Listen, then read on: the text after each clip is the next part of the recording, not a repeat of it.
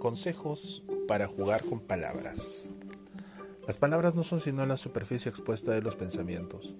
Desarrolle su voz interior para hacerse más versátil en su modalidad para expresar sus ideas, tanto para sí como para los demás. Consejo 1. Preste atención a la calidad de sus pensamientos. Mejore su articulación mental modificando los tiempos de duración de sus pensamientos. Reduzca su velocidad cuanto pueda, luego acelérela. Consejo 2. Hágase tiempo para leer. La lectura es un ejercicio mental poderoso que impulsa a su atención a, tomar, a tornarse más firme y hace que su imaginación se haga más vívida. Consejo 3. Vuelque sus pensamientos en una hoja de papel.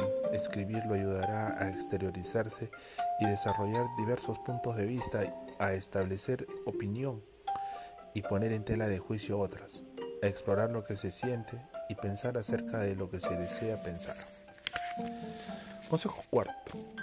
Preste atención a lo que se diga para sus adentros. Escuche con gran cuidado su monólogo mental y descubra hasta dónde afectan su perspectiva esos mensajes que durante todo el día se entrecruzan en su mente.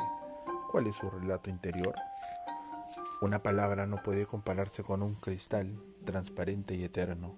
Es la piel de un pensamiento vivo y puede variar mucho en cuanto a color y contenido, según sean las circunstancias en que se utilice.